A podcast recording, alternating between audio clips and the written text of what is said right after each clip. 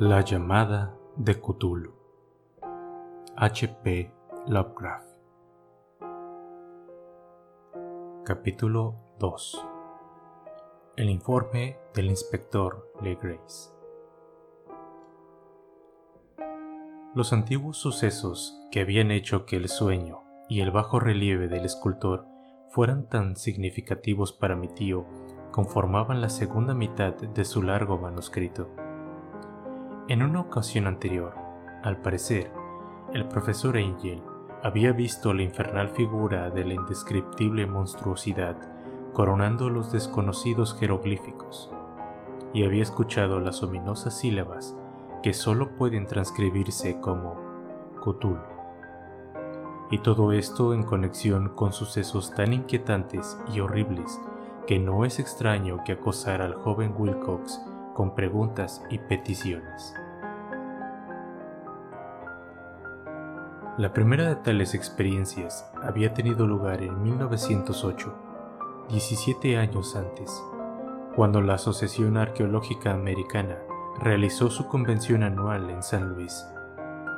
El profesor Angel, como correspondía a su autoridad y logros, había participado en todas las deliberaciones y fue uno de los primeros en ser abordado por los diversos curiosos, que aprovechaban la convocatoria para buscar respuestas adecuadas a sus preguntas y soluciones expertas a sus problemas. El más interesante de todos, y al poco tiempo foco de interés de toda la convención, fue un anodino personaje de mediana edad que había viajado desde Nueva Orleans en busca de cierta información especial imposible de obtener de fuentes locales. Su nombre era John Raymond Legrace y tenía por profesión inspector de policía. Consigo llevaba el motivo de su viaje, una estatuilla grotesca, repulsiva y aparentemente muy antigua, cuyo origen no había conseguido establecer. No se debe pensar que el inspector Legrace tuviera el más mínimo interés por la arqueología. Antes al contrario, su interés era meramente profesional. La estatuilla, ídolo, fetiche o lo que fuera, había sido capturada algunos meses antes en unos pantanos boscosos al sur de Nueva Orleans, durante una redada contra una supuesta sesión de vudú, y tan singulares y odiosos resultaban los ritos asociados que la policía no pudo por menos que comprender que había topado con un oscuro culto, por completo desconocido, e infinitamente más diabólico que el más negro de los círculos de vudú africano. Nada pudo descubrirse acerca del origen de la estatuilla, aparte de cuentos erráticos e increíbles arrancados a los miembros presos. De ahí la ansiedad del policía por cualquier conocimiento arqueológico que pudiera ayudarlos a emplazar el espantoso símbolo y a rastrear el culto hasta su fuente. El inspector Legrace no estaba preparado para la sensación que provocó su descubrimiento. Un vistazo a aquello había bastado para despertar en los científicos congregados un estado de tensa excitación y estos no tardaron en arracimarse a su alrededor para contemplar aquella diminuta figura, cuya completa ajenidad y aspecto de antigüedad genuinamente abismal abrían perspectivas tan grandes por cuanto eran desconocidas y arcaicas.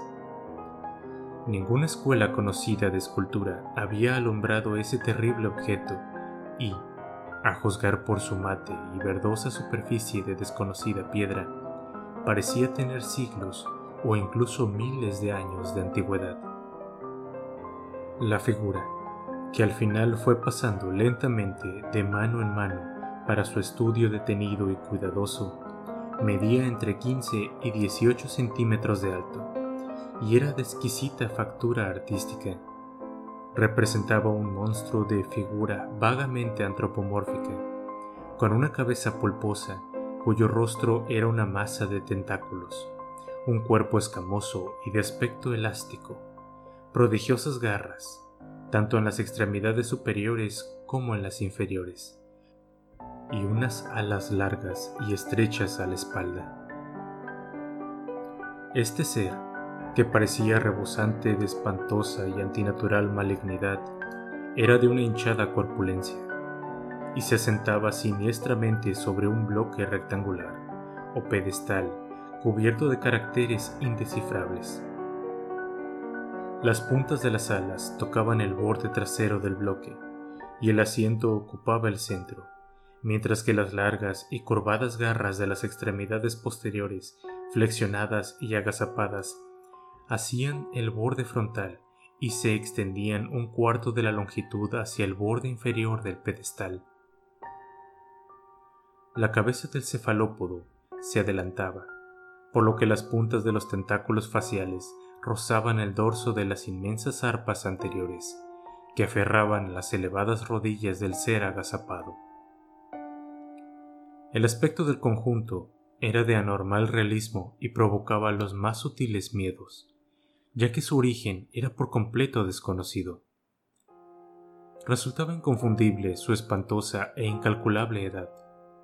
Sin embargo, no parecía relacionada con ningún tipo de arte conocido, perteneciente a la juventud de la civilización o incluso a cualquier otro tiempo.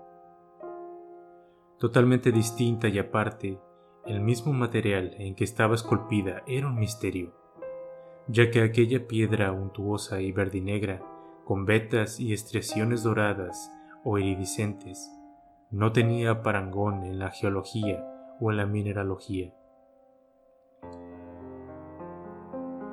Los caracteres de su base eran igualmente desconcertantes, y nadie de los presentes, pese a que se trataba de una representación de los expertos de medio mundo en estos campos, pudo hacerse la más mínima idea de su más remoto parentesco lingüístico.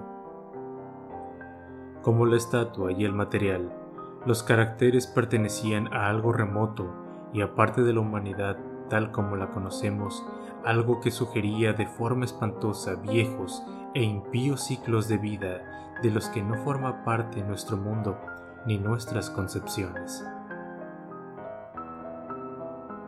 Y, sin embargo, mientras los presentes sacudían severamente las cabezas, confesando su fracaso ante el problema del inspector, había un hombre en esa asamblea que creyó detectar un toque de extravagante familiaridad en las monstruosas figuras e inscripciones, y que se decidió, con cierta renuencia, a hablar de un asunto extraño por él conocido.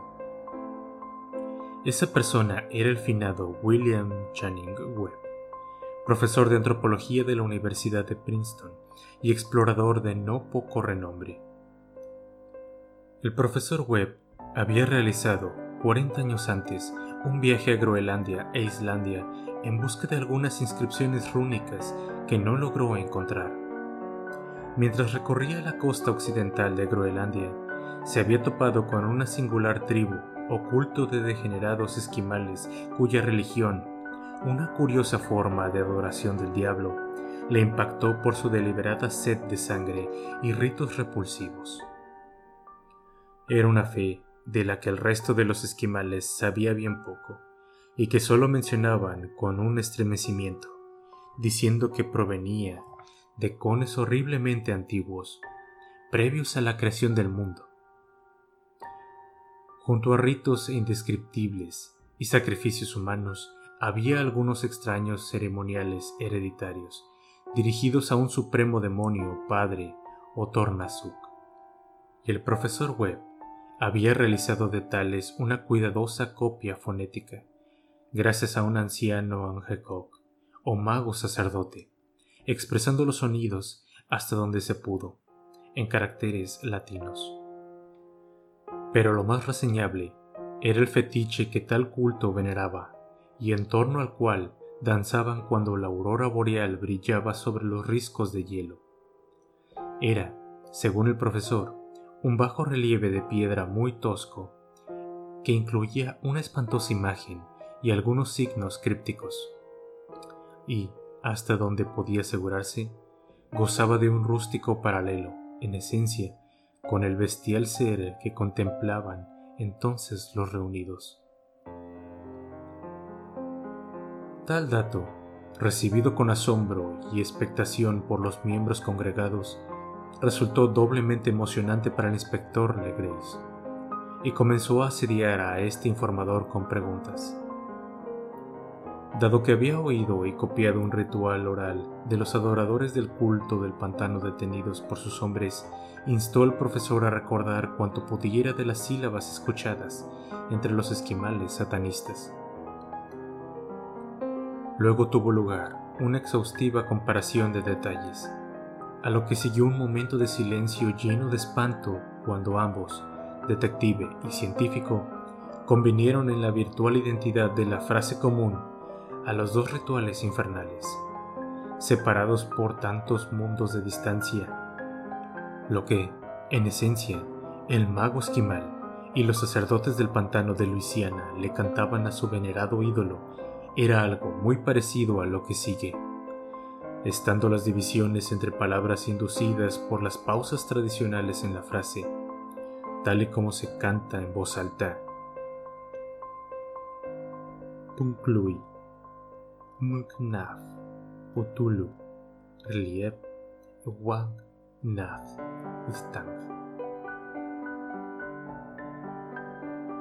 Grace tenía alguna ventaja sobre el profesor Webb ya que algunos de los prisioneros mestizos le habían repetido lo que celebrantes más viejos les habían dicho que significaban aquellas palabras. El texto, como sigue, reza más o menos así. En su morada de relieve, el muerto Tulu aguarda soñando.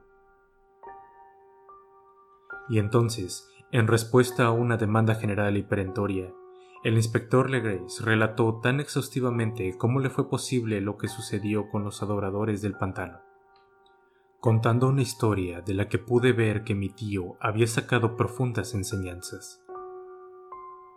Tiene resabios de los más extraños sueños de mitólogos y teósofos, y revela un desconcertante grado de cósmica imaginación mayor del que cabría esperar que poseyeran mestizos y parias de tal ralia. El primero de noviembre de 1907 llegó a la policía de Nueva Orleans una frenética petición de la región del pantano y la laguna situados al sur. Los colonos de ahí, más bien primitivos, pero descendientes de buena sangre de la gente de Lafitte, estaban atenazados por un tremendo terror a algo desconocido que los había atacado durante la noche. Se trataba, al parecer, de vudú, pero un vudú de una clase más terrible que la que nunca conocieran, y parte de sus mujeres y chicos habían desaparecido desde que un malévolo tam-tam comenzara su incesante batir en el interior de los negros bosques acechantes donde nadie osaba vivir. Había locos gritos y angustiados chillidos, estremecedores cánticos y danzarines fuegos fatuos. Y añadía el espantado mensajero, la gente ya no podía soportarlo más. Así que un contingente de 20 policías en dos carruajes y un automóvil partió a última hora de la tarde con el aterrorizado colono como guía. Al final de la carretera transitable echaron pie a tierra y chapotearon a lo largo de millas, en silencio, a través de terribles bosques de cipreses en los que no entraba la luz del día. Espantosas raíces y malignos colgajos de muérdago les molestaban, y a cada instante un montón de húmedas piedras o fragmentos de una valla intensificada con sus sensaciones de morboso poblamiento, una depresión que cada árbol deforme y cada fungosa isleta creaban combinándose. Por último, llegaron a la vista del poblado de los colonos, un miserable racimo de chozas, y los histéricos habitantes corrieron a apiñarse en torno al grupo de agitadas linternas. El amortiguado retumbar de tambores resultaba ahora débilmente audible a lo lejos, muy adelante, y a intervalos irregulares. Cuando el viento soplaba en su dirección, les llegaba algún chillido escalofriante. Un resplandor rojizo, además, parecía filtrarse a través de la pálida maleza, más allá de las infinitas avenidas de noche boscosa. Aunque remisos a quedarse solos de nuevo, los acobardados colonos se negaron en redondo a avanzar un centímetro más hacia el solar del impío oculto, de forma que el inspector Legrace y sus diecinueve colegas se sumieron sin guía en las negras arcadas de horror, no visitadas antes por ninguno de ellos. La región que ahora invadía la policía era una de tradicional mala reputación, prácticamente desconocida y no cruzada por hombres blancos. Había leyendas sobre un lago oculto, no visto por ojos mortales, donde moraba un inmenso y deforme ser blanco y poliposo de ojos brillantes, y los colonos murmuraban sobre demonios con alas de murciélago que salían volando de cavernas situadas en el seno de la tierra para adorarlo a medianoche. Decían que había estado antes que Diverville, antes que la Salle, antes que los indios e incluso antes que las normales bestias y pájaros del bosque. Era la pesadilla misma, y verlo significaba morir. Pero enviaba sueños a los hombres, de forma que ellos cuidaban de mantenerse alejados. La orgía vudú tenía lugar, de hecho, al mismo borde de esa rehuida zona, aunque su localización resultaba bastante imprecisa, por lo que el simple emplazamiento del culto había aterrorizado a los colonos aún más que los estremecedores sonidos e incidentes. Solo la poesía o la locura podrían hacer justicia a los ruidos escuchados por los hombres de Legrace mientras se abrían paso a través del negro cenagal hacia el resplandor rojo y los amortiguados tams tams. Hay cualidades vocales particulares de los hombres y cualidades vocales particulares de las bestias. Y resulta terrible escuchar una cuando su fuente podría ser de la otra.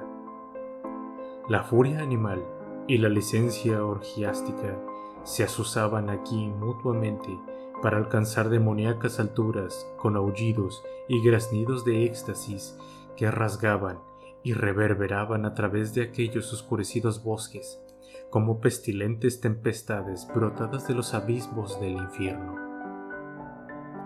A cada instante, el desordenado lugar cesaba, dando paso a un profundo coro de voces roncas que entonaba un monótono cántico con la espantosa frase o ritual.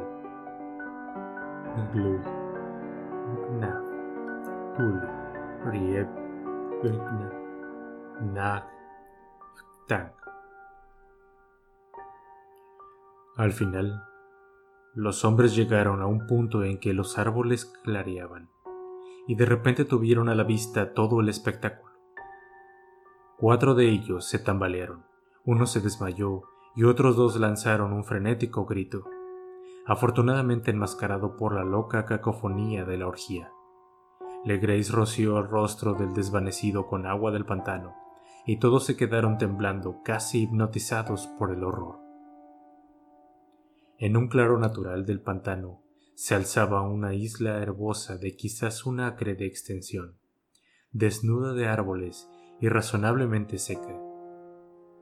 Sobre ella, en aquellos instantes, brincaba y se contorsionaba una indecible horda de anormalidades humanas que nadie, excepto un cime o una angarola, podrían pintar.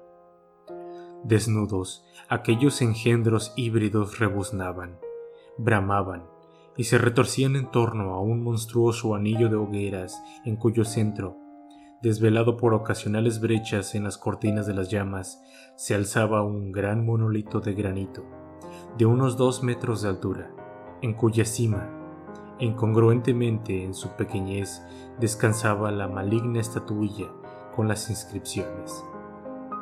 De un ancho círculo de diez cadalzos colocados a intervalos regulares, con el monolito flanqueando de llamas como centro, pendían los cuerpos, cabeza abajo y extrañamente mutilados, de los pobres colonos desaparecidos. Dentro de este círculo, el anillo de adoradores saltaba y rugía, siguiendo un movimiento de izquierda a derecha en una bacanal sin fin, entre el anillo de cuerpos y el anillo de fuego. Pudo deberse solo la imaginación y ser solo los ecos lo que indujeron a que uno de los hombres, un excitable español, imaginase una respuesta antifonal al rito, procedente de algún lugar oscuro y lejano, situado en el interior de esos bosques de antigua fama y horror. Este hombre, Joseph de Galvez, a quien más tarde busqué e interrogué, demostró ser extremadamente imaginativo. Incluso llegó tan lejos como para insinuar la existencia de un débil batir de grandes alas, un atisbo de ojos relucientes y una enorme masa blanca más allá de los árboles más lejanos. Supongo que había prestado demasiada atención a las supersticiones locales. En realidad, la horrorizada inmovilización de los hombres fue relativamente breve. El deber se impuso, y aunque debía de haber casi un centenar de mestizos celebrantes en la multitud, la policía echó mano de sus armas de fuego y se lanzó decidida contra aquel nauseabundo desbarajuste. Durante cinco minutos, el consiguiente estruendo y caos estuvo más allá de cualquier posible descripción. Se asestaron golpes salvajes, se dispararon tiros y hubo fugas, pero al final Legrace pudo contar unos 47 sombríos prisioneros, a quienes obligaron a vestirse a toda prisa y a alinearse entre dos filas de policías. Cinco de los adoradores habían muerto, y dos resultaron heridos de consideración, y fueron transportados en improvisadas angarillas por sus compinches presos. La imagen del monolito, desde luego, fue retirada con cuidado y Legrey se hizo cargo de ella. Examinados en comisaría, después de un viaje cargado de fatiga y tensión, los prisioneros mostraron, sin excepción, ser gente de sangre mezclada y muy baja, así como trastornados mentales. Muchos eran marineros y un grupo de negros y mulatos, casi todos de las Indias Occidentales o de la Portuguesa Brava, en el archipiélago de Cabo Verde. Aportaban una nota de colorido vudú al heterogéneo culto. Pero, al cabo de algunas preguntas, comenzó a manifestarse que ahí había algo más profundo y antiguo que un fetichismo negro Degradadas e ignorantes como eran, aquellas criaturas mantenían con sorprendente consistencia la idea central de su siniestro culto. Adoraban, según ellos, a los grandes antiguos, que habían vivido varias edades antes de que existieran los hombres y que habían llegado a este mundo cuando era joven, procedentes del espacio. Tales antiguos se habían ido ya bajo tierra o bajo el mar, pero sus cuerpos yacentes habían enviado sus secretos en sueños a los primeros hombres, y estos habían creado un culto que nunca moriría. Ese era su culto, y según los prisioneros, siempre había existido y siempre existiría, oculto en lejanos desiertos y oscuros lugares repartidos por todo el mundo, hasta el momento en que el gran sacerdote Tulu se alzase de su oscura casa en la poderosa ciudad de Rillier, bajo las aguas, y tomase otra vez la tierra bajo su égide. Algún día llamaría, cuando las estrellas fuesen propicias, y el culto secreto estaría siempre aguardando para liberarlo. Entretanto, no podía decir más. Había un secreto que ni siquiera la tortura podría arrancarles la humanidad no era, en absoluto, la única consciente entre los seres de la Tierra, ya que las formas salían de la oscuridad para visitar a sus fieles escogidos. Pero tales no eran los grandes antiguos. Ningún hombre había visto nunca a los antiguos. El ídolo tallado representaba al gran Tulu, pero, aunque nadie podía leer ahora las antiguas escrituras, las citas se transmitían por el mundo de boca en boca. El ritual cantado no era el secreto, que nunca se enunciaba en voz alta, sino en susurros. El canto no decía sino, en su morada de relieve, el muerto Tulo aguarda soñando. Solo dos de los prisioneros fueron declarados lo suficientemente cuerdos y los ahorcaron. A los demás los enviaron a diversas instituciones. Todos negaron haber tomado parte en las muertes rituales y afirmaron que los sacrificios eran obra de los alados negros que habían llegado a ellos desde su inmemorial lugar de reunión en el bosque embrujado. Pero no se pudo obtener información coherente acerca de aquellos misteriosos alados. Lo que la policía pudo averiguar se debió, sobre todo, a un mestizo tremendamente viejo, llamado Castro, que afirmaba haber navegado hasta puertos extraños y hablado con los jefes inmortales de un culto en las montañas de China. El viejo Castro recordaba fragmentos de espantosas leyendas que hacían palidecer las especulaciones de los teósofos y presentaban al hombre y al mundo actual como algo de lo más efímero. Hubo eones en los que otros seres gobernaban la tierra, y ellos habían alzado grandes ciudades. Los inmortales chinos le habían dicho que aún estaban por reconocerse recuerdos de ellos en forma de ciclópeas piedras en algunas islas del Pacífico. Habían muerto incontables eras antes de que el hombre apareciera pero existían artes capaces de revivirlos cuando las estrellas hubieran completado una revolución en el ciclo de la eternidad. Habían llegado, de hecho, de las estrellas y llevaban consigo sus imágenes. Estos grandes antiguos, siguió Castro, no estaban hechos de carne y sangre. Tenían forma, o no probada tal cosa esa imagen fabricada en las estrellas. Pero tal forma no era material. Cuando las estrellas eran propicias, podrían saltar del mundo en mundo a través de los espacios. Y cuando no lo eran, no podían vivir. Pero, aunque no vivieran, no estaban realmente muertos. Yacían en moradas de piedra, en su gran ciudad de relieve preservados por los encantamientos del poderoso Cthulhu, hasta que llegara su gloriosa resurrección, cuando las estrellas y la tierra fueran una vez más propicias. Pero en ese momento, alguna fuerza exterior debía servir para liberar sus cuerpos. Los hechizos que los preservaban intactos, asimismo, les impedían hacer un movimiento inicial y tan solo podían yacer despiertos y pensantes en la oscuridad, mientras transcurrían millones de años.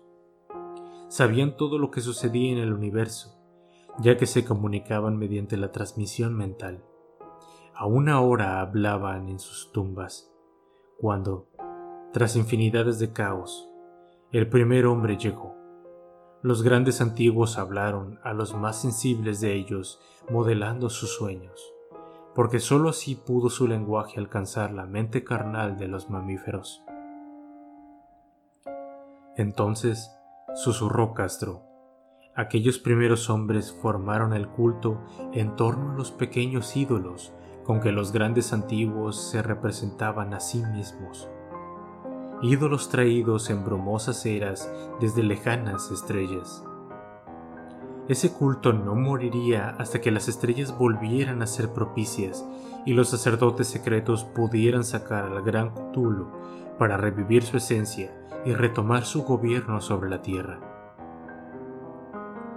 Sería fácil de reconocer ese tiempo, porque entonces la humanidad se volvería como los grandes antiguos, libre y salvaje, más allá del bien y del mal, con leyes y moral abandonadas, y todos los hombres gritarían y matarían y gozarían. Entonces, los liberados grandes antiguos les enseñarían nuevas formas de gritar y matar, y gozar, y alegrarse, y toda la tierra estallaría en llamas, en un holocausto de éxtasis y de libertad.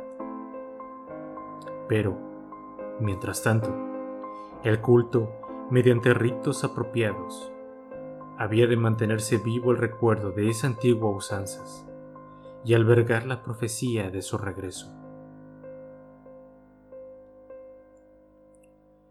En tiempos antiguos, algunos hombres escogidos habían hablado con los sepultados grandes antiguos en sueños, pero luego sucedió algo. La gran ciudad de piedra de relieve, con sus monolitos y sepulcros, se había sumergido bajo las olas y las profundas aguas, y colmadas de un primordial misterio a través del cual ningún pensamiento podía pasar, habían cortado la comunicación espectral. Pero el recuerdo nunca murió, y los sumos sacerdotes decían que la ciudad surgiría de nuevo, cuando las estrellas fueran propicias. Entonces brotarían del suelo los negros espíritus de tierra, mohosos y sombríos, y repletos de oscuros rumores obtenidos en cavernas bajo olvidados fondos marinos. Pero, de todo eso, el viejo Castro apenas se atrevía a hablar. Se detuvo precipitadamente y ningún método de persuasión ni forma de sonsacar pudieron hacerle hablar más sobre eso. Además, curiosamente, declinó hacer comentarios acerca del tamaño de los grandes antiguos. En cuanto al culto, dijo que se pensaba que su centro se hallaba en los desiertos sin caminos de Arabia, donde Irem, la ciudad de las columnas, sueño oculta e intacta. No tiene relación con los cultos europeos de brujas y es virtualmente desconocido aparte de para sus miembros. Ningún libro ha hecho nunca insinuaciones acerca de él aunque en los inmortales chinos le dijeron que había una doble intención en el Necronomicon del árabe loco Abdul al-Hazred, donde el iniciado puede leer si busca, sobre todo en el enigmático dístico, que no está muerto lo que puede yacer eternamente, y con los eones venideros aún la muerte puede morir. Legreis Profundamente impresionado y no poco perplejo, indagó en vano acerca de la afiliación histórica del culto. Castro, al parecer, había dicho la verdad cuando comentó que era un complejo secreto. Las autoridades de la Universidad de Tulane no pudieron arrojar luz alguna sobre el culto o la imagen, por lo que el detective había acudido a mayores autoridades del país y no había encontrado más que la historia groenlandesa del profesor Webb. El febril interés despertado por la narración de Legreis entre los ahí reunidos, corroborado como estaba por la estatuilla, repercutió en la consiguiente correspondencia entre los asistentes, aunque apenas hay menciones en la publicación oficial de la sociedad. La precaución es la primera de las virtudes en quienes están acostumbrados a encontrarse con charlatanes e impostores. Legres dejó la imagen durante algún tiempo a cargo del profesor Webb, pero a la muerte de este último la recuperó y aún sigue en su poder, tal como vi hace no mucho. Es, en verdad, un objeto terrible y sin duda emparentado con la escultura soñada por el joven Wilcox. No me sorprende que mi tío se emocionase ante la historia del escultor, pues, ¿qué pensamientos pudo provocar al escuchar, sabiendo lo que Legreis había aprendido del culto, que un joven sensible no solo había soñado con la figura y los exactos jeroglíficos de la imagen descubierta en el pantano y la tablilla del diablo de Groenlandia, sino que también, en su sueño, había escuchado al menos tres de las palabras justas de aquella fórmula, idéntica para los satanistas esquimales y los mestizos de Luisiana. Es natural que el profesor Angel comenzase de inmediato una investigación, lo más exhaustiva posible. Aunque yo personalmente sospechaba que el joven Wilcox había oído hablar, por alguna fuente indirecta, del culto y se había inventado una serie de sueños para provocar y mantener el misterio a expensas de mi tío. Los sueños tal como se recopilaron y los recortes de prensa reunidos por el profesor eran, desde luego, una gran confirmación. Pero el racionalismo de mi mente y la extravagancia de todo aquello me llevaba a aceptar la que creía la más plausible de las explicaciones. Así que, tras estudiar a fondo de nuevo el manuscrito y cotejar las notas teosóficas y antropológicas con el informe de Legrey sobre el culto, hice un viaje a Providence para visitar al escultor y reprenderlo por engañar de manera tan grosera a un anciano tan erudito y entrado en años. Wilcox aún vivía solo en el edificio Fleur de Lis, en Thomas Street, una espantosa imitación victoriana de la arquitectura bretona del siglo XVII, con adornos de estuco frente a las elegantes casas coloniales de la vieja colina, a la misma sombra del mejor campanario georgiano de América.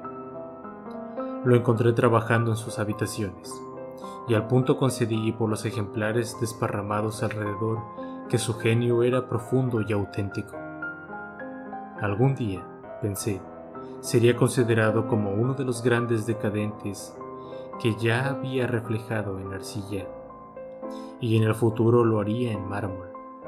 Esas pesadillas y fantasías que Arthur Machen evoca en prosa y Clara Aston Smith hace visibles en verso y pinturas.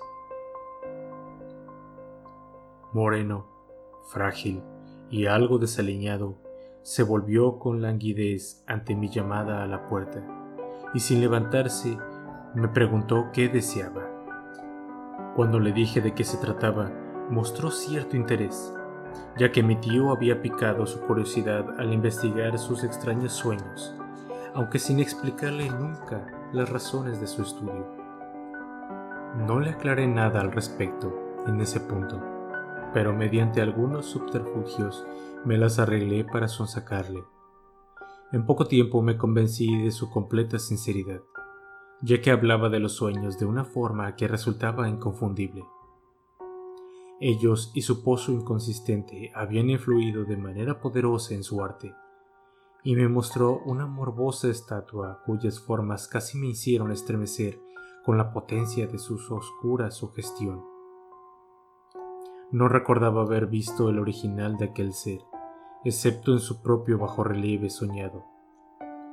Pero los contornos se habían moldeado a sí mismos de manera inconsciente bajo sus manos. Era, sin duda, el ser gigante que había invadido su delirio. Pronto me quedó claro que, de verdad, no sabía nada sobre el culto, excepto lo que la incesante palabrería de mi tío hubiera dejado caer y de nuevo me esforcé por imaginar alguna forma en la que, posiblemente, hubiera recibido aquella estrafalaria impresión. Hablaba de sus sueños en una forma extrañamente poética, y me hacía imaginar con terrible intensidad la húmeda urbe ciclopia de piedra verde, manchada por el égamo, cuya geometría decía de forma extraña era completamente errónea. Escuché con espantada expectación la incesante, a medias mental, llamada subterránea. Cthulhu, Ftan, Cthulhu, Ftan.